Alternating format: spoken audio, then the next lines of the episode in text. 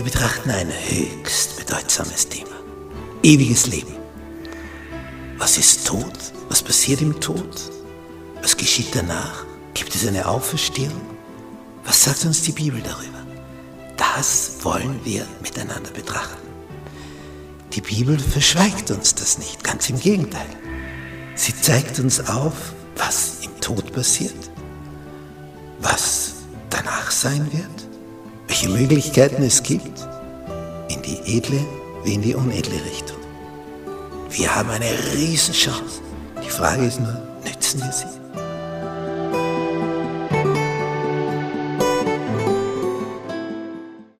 Dienstag.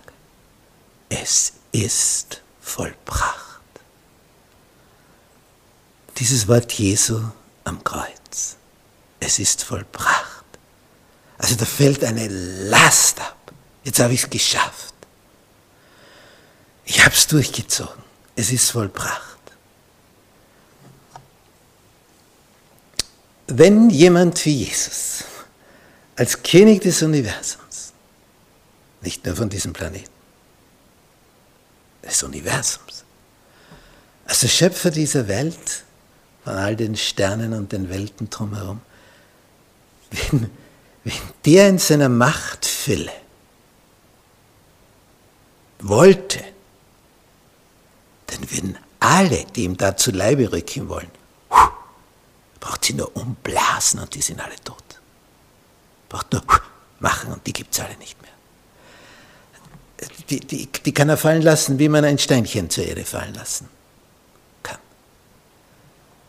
Und sich da so zu überwinden, sich so zu beherrschen, dass man das alles zulässt, weil man weiterblickt. Nicht? Es gibt so Stationen im Leben, da bist du nicht gerade erpicht auf diese und jene Situation. Aber zum Beispiel in einer Ausbildung denkst du, jetzt muss ich für diese Prüfung lernen. Will ich das eigentlich? Na, will ich eigentlich nicht. Ich würde viel lieber jetzt dies und das tun. Aber dann blickst du voraus und sagst, ja, aber dann werde ich dafür in Zukunft ein Diplom erhalten, ein Zeugnis über diese und jene Ausbildung und dann kann ich diesen und jenen Beruf ergreifen.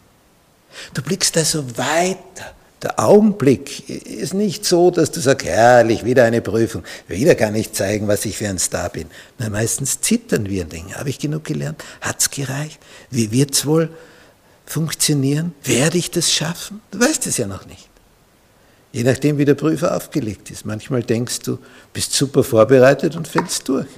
Dann denkst du, wenn ich da durchkomme, dann war so ein netter Prüfer. Und es war gar nicht schwierig. Also du hast es nie in der Hand. Du weißt es nie. Du kannst dich immer täuschen. Im Positiven wie im Negativen. Und hier, da ist Jesus in der Lage, das alles abzuwenden. Er macht es nicht, weil er vorausblickt und weiß, dadurch wird der gerettet, die gerettet, jene gerettet. Er hat unsere Errettung im Blick. Das ist sein Zukunftsblick. Er hat dich im Blick. Und darum erduldet er das alles. Wenn wir Johannes 19 das lesen, da will Pilatus Jesus freilassen.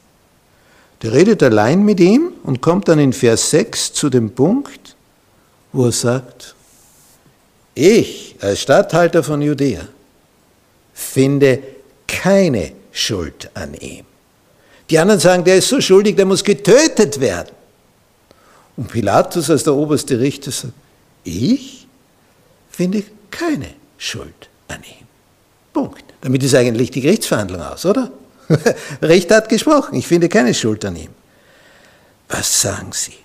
Wir haben ein Gesetz und nach dem Gesetz soll er sterben, denn er hat sich selbst zu Gottes Sohn gemacht. Da Pilatus das Wort hörte, fürchtete er sich noch mehr. Er ging wieder hinein in das Richthaus, spricht zu Jesus. Woher bist du? Aber Jesus gab ihm keine Antwort. Redest du nicht mit mir? Weißt du nicht, dass ich Macht habe, dich zu kreuzigen und Macht habe, dich loszugeben? Ist dir nicht bewusst, wer, welche große Schuhnummer vor dir steht? das muss man sich vorstellen. Der Pilatus meint, er sei größer wie Jesus. Ich meine, da ist jetzt ein armer Angeklagter und er hat die Macht zu entscheiden, ob der lebt oder stirbt. Und Jesus sagt, du hättest keine Macht über mich, wenn sie dir nicht wäre von oben herabgegeben. Darum, der mich dir überantwortet hat, also der Hohepriester der Juden, der hat größere Sünde als du. Heißt nicht, dass der keine hat, aber der andere hat eine größere. Und von da an trachtete Pilatus, wie er ihn losließe. Aber die Juden setzen ihm so zu und sagen, wenn du den nicht umbringst, wenn du den nicht kreuzigst, dann sind wir in Rom und erzählen, was du hier alles aufgeführt hast. Und dann geht er in die Knie. Das muss er nicht haben. Er will nicht die Führungsschicht gegen sich. Er fürchtet um seinen Job. Soll der lieber sterben, bevor er seinen Job verliert. Darum lässt er ihn kreuzigen. Aber er wäscht sich noch die Hände und sagt, ich wollte es nicht. Und Jesus lässt alles über sich ergehen. Alles. Weil er dich dadurch retten will.